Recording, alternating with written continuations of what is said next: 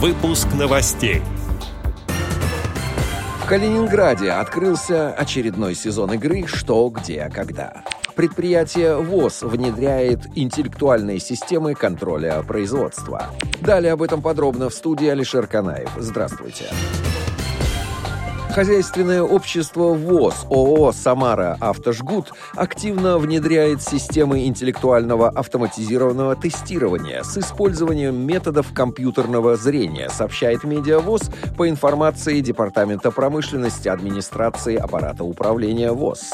Нововведение позволяет усовершенствовать технологии проверки качества сборки жгутов.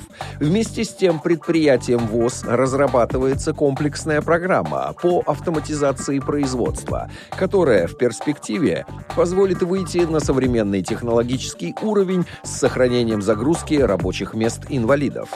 Как отмечает в Департаменте промышленности администрации аппарата управления ВОЗ, ООО «Самара Автожгут» является одним из крупнейших предприятий ВОЗ, где трудятся 300 работников, половина из них инвалиды.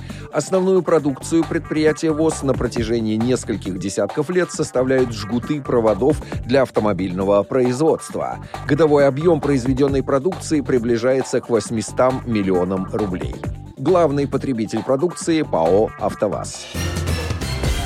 26 сентября открылся очередной сезон в западном дивизионе Лиги интеллектуальных команд Калининградской области, сообщает Едгар Шигабуддин специально для Радио ВОЗ.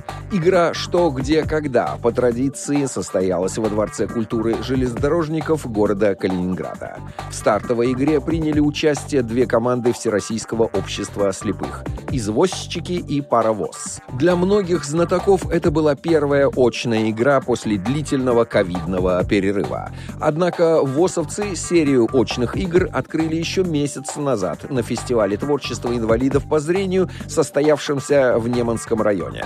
Там, на фестивале, специализированная библиотека для слепых региона организовала и провела большую игру «Что, где, когда».